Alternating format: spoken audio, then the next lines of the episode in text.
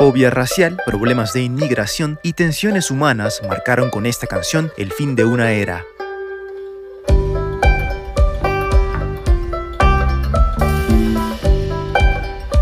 Música. Más. Más. Más. Ok, esa no. Historias. Hoy, Get Back, cada cosa en su lugar.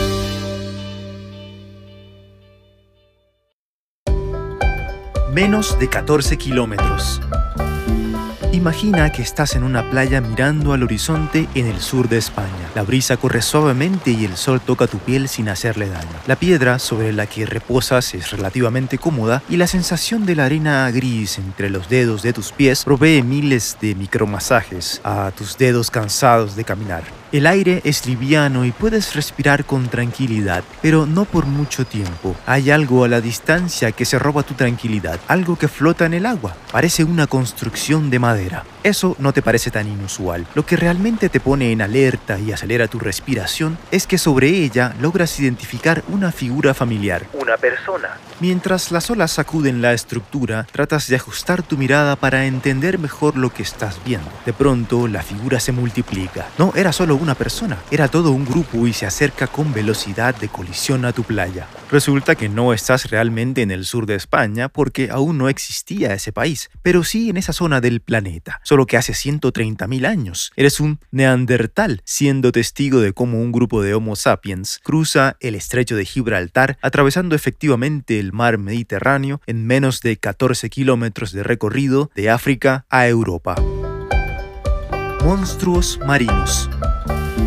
Más de un millón de años después, la narrativa cambió. Ahora bañada en mitología griega y romana, resulta que la proximidad de los continentes fue el resultado de una aventura de Hércules, quien para superar una de las doce pruebas imposibles que le había puesto el rey Euristeo, se va a robarle las vacas a un gigante de tres cuerpos y tres cabezas llamado Gerion. Pero el gigante vivía en el extremo occidental del mundo conocido, después del mar Mediterráneo entre España y Marruecos en dirección a América, lo que había era un océano infinito, con pocas formas de civilización y toda clase de fantásticos peligros mortales. En el camino, Hércules se topa con una montaña que bloqueaba su camino. Entonces hizo lo más lógico, la partió a la mitad. Los dos pedazos de montaña que quedaron se conocen como los pilares de Hércules. Uno es el monte Musa y el otro es la roca de Gibraltar. El primero quedó en África y el segundo en Europa. Así, el héroe creó el estrecho que une el Mediterráneo con el Atlántico y eventualmente pudo ir a matar al gigante Gerión y robarle sus vacas para cumplir su misión. En otros relatos, Hércules no separa la montaña, sino que, por el contrario, acerca los dos extremos para cerrar parcialmente la boca del estrecho de Gibraltar y evitar que monstruos marinos entraran en el Mediterráneo. Esa idea de mudarse. De una manera menos adornada, estudios arqueológicos respaldan la teoría de los Homo sapiens cruzando el mar para llegar a Europa, y la mitología le pone una capa más emocionante a lo que de otra manera sería simplemente una formación de la naturaleza. En cualquier caso, el hecho es que los humanos siempre nos gustó la idea de movernos de un lugar a otro, ya sea para buscar comida, un mejor clima o en tiempos modernos un lugar donde nuestra vida tenga mejores oportunidades o al menos no esté en peligro. Con la era de la exploración, como se conoce a esa época de grandes barcos surcando los mares y el traumático periodo de colonización de América, se llevó a una mayor escala esa idea de mudarse atravesando continentes, y eventualmente esta actividad tan natural tomó otra connotación, y quienes la hicieran serían llamados inmigrantes. Una pila de pólvora. Con el patriotismo y cada país defendiendo su frontera, se fue construyendo la idea de una identidad nacional en cada lugar soberano, y con ella vino el temor de que algún factor externo pudiese distorsionarla. Ese fue siempre uno de los problemas de la migración. Los que llegan y asimilan la cultura tienen menos problemas que los que traen la suya propia y la lucen a flor de piel. Ese tipo de preocupaciones por mantener inmodificable la idea de la vida en Inglaterra fue lo que llevó a John Enoch Powell un prominente político británico, a hacer en 1968 un discurso polémico acerca del daño que, a su parecer, causaban los inmigrantes en el país. Le preocupaba principalmente la llegada de gente de la India, Pakistán y África, pero principalmente todo el que no fuera blanco. Sentía que la identidad local se iba perdiendo en la medida que los extranjeros llegaban a ocupar los barrios y las empresas, que se les daba un trato especial y que era necesario reducir radicalmente su entrada al país. De no ser así, se a lanzar un fósforo en una pila de pólvora automáticamente generó división y violencia. Lo despidieron, pero el discurso tuvo efecto. Hubo protestas apoyándolo y opinión de la prensa condenándolo. Hubo gente marchando en la calle apoyando la idea de una Inglaterra blanca y hubo jóvenes con el espíritu de patriotismo inflado que atacaron a personas de color. Hubo miedo, inconformidad, inestabilidad y una canción de los Beatles llamada Get Back. Encerramiento creativo. En 1969, la banda británica The Beatles lo había hecho todo. Su estatus de leyenda del rock se consolidaba después de más de una década de creaciones musicales que quedarían integradas a la cultura pop para siempre, además de las innovaciones creativas en el proceso de grabación que cambiaron para siempre la manera como se produce un álbum. Pero también era el final de un ciclo. El álbum Let It Be, en el que empezaron a trabajar en enero de 1969, se suponía que revitalizaría las relaciones internas de la banda, que se venían debilitando tiempo atrás. Entonces deciden juntarse y regresar a lo básico, a la formación rock and roll y ejecución sencilla de cuando eran adolescentes, aquellas épocas de tours incesantes y fans enloquecidos que habían dejado atrás cuando decidieron ser Una banda de estudio. la idea era comprometerse a una serie de ensayos rigurosos en una ventana de tiempo estricta. Del encerramiento creativo tendría que salir un nuevo álbum, el cual sería grabado y luego lanzado con una presentación en vivo mientras cámaras filmaban todo el evento. Una canción protesta. La idea era volver a entrar por la puerta grande al mundo de los conciertos y presentaciones en vivo que habían dejado cuatro años atrás. En cambio, resultó ser un infierno del cual solo habría una salida. Pero en medio de la frustración y la inconformidad de los miembros de la banda, Algo mágico pasó. un día, durante los ensayos en Londres, Paul McCartney llega con una idea. Entró con el bajo y empezó a bocetar una estructura musical en el aire. Tenía el ritmo, la armonía, pero solo un pedacito de la letra. Un coro sencillo en el que la melodía simplemente encajaba a la perfección cuando pronunciaba las palabras Get Back. El resto de la letra fue trabajada entre sesiones. En la medida que les fue llegando la inspiración, la fueron improvisando siguiendo la sensación del momento. Y en 1969 la sensación del momento significaba racismo y controversia causada por Enoch Powell y su discurso anti-inmigratorio. Así que la canción tomó ese rumbo. A manera de parodia, representaba la posición política de Powell, usando otras palabras y llevando la idea a través del Atlántico, con frases que traducidas al español dirían cosas como no necesitamos puertorriqueños viviendo en los Estados Unidos y no quiero pakistaníes quitándole el trabajo a toda la gente. Era una manera de evidenciar un problema de racismo y tener una posición en contra de aquel discurso que antagonizaba a los inmigrantes no blancos de su país. Era, en principio, una canción protesta. Un golpe de realidad. La canción iba por buen camino, pero la banda no. Las tensiones entre ellos y el descontento de George Harrison con Paul McCartney y John Lennon llevó a una ruptura. En medio de un ensayo, George decide que no quiere más ser parte del grupo, desconecta su guitarra y se va.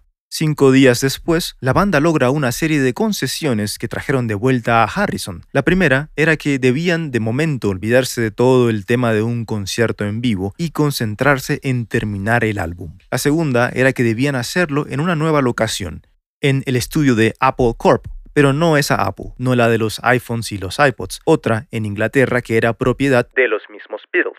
El tercer elemento no condicional, pero determinante para el éxito de la canción, fue un americano considerado durante ese corto periodo de producción como el quinto Beatle. Era Billy Preston, un tecladista de Houston criado en Los Ángeles, quien creció como un niño prodigio de la música. Completamente autodidacta a los 10 años, ya tocaba con grupos de gospel. A los 21 se unió a la banda de Ray Charles y de ahí para adelante, su reputación como tecladista profesional creció exponencialmente.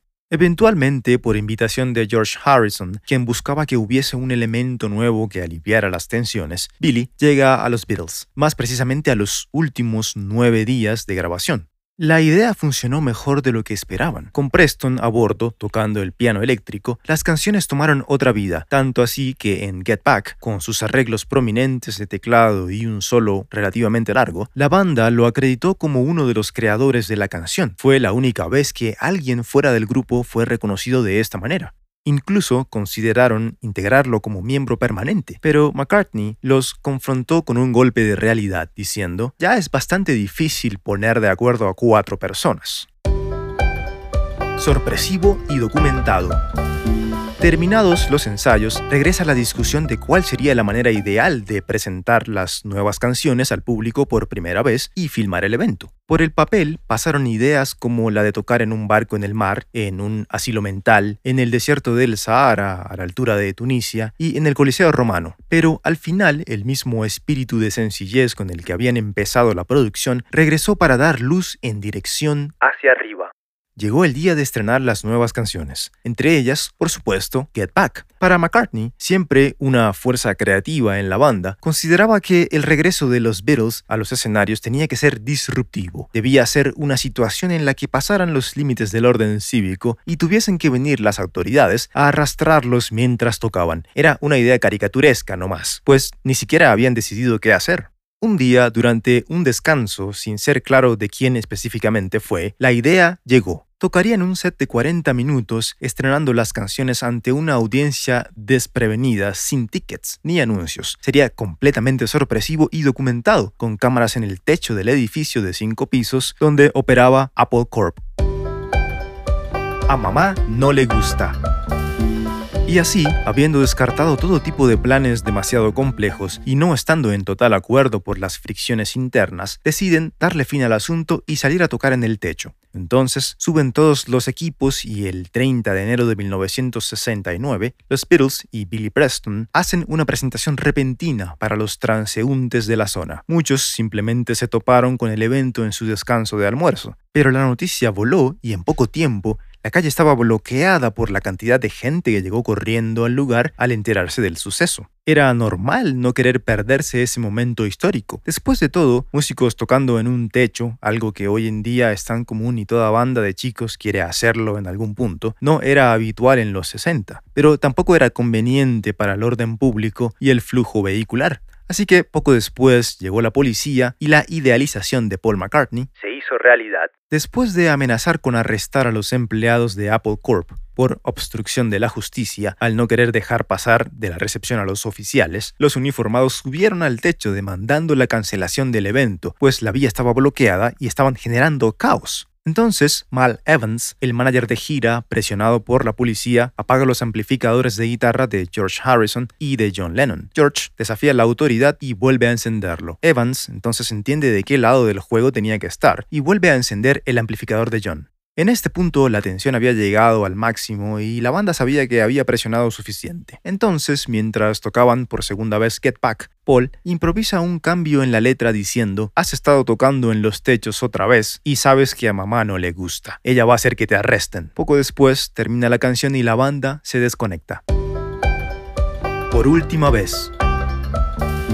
La desconexión fue más allá. Las tensiones internas siguieron y aparecieron nuevas en relación a la administración de la banda, llevándolos al final del camino. Ese mismo año, John Lennon se retira para trabajar en un proyecto aparte, pero sin hacerlo público para no afectar las ventas del disco. Más adelante, Paul hace lo mismo y así el ciclo Llega a su fin. Get Back quedó como un testamento documentado del proceso creativo, casi mágico, que sucedía en el corazón de la que es considerada la banda más influyente de la historia. La letra finalmente evolucionó a otro tipo de narrativa, dejando atrás la intención de protesta en contra de las proclamaciones racistas del momento, y como siempre se esperaba de las creaciones de los cuatro chicos de Liverpool, la canción llegó al puesto número uno de las listas de popularidad en las Américas, Europa y Australia. Pero a veces las cosas buenas terminan en su punto más alto. En este caso, fue el techo de un edificio al que llegaron después de un camino tortuoso, para tocar en vivo ante el público por primera vez en cuatro años y por última vez en la historia.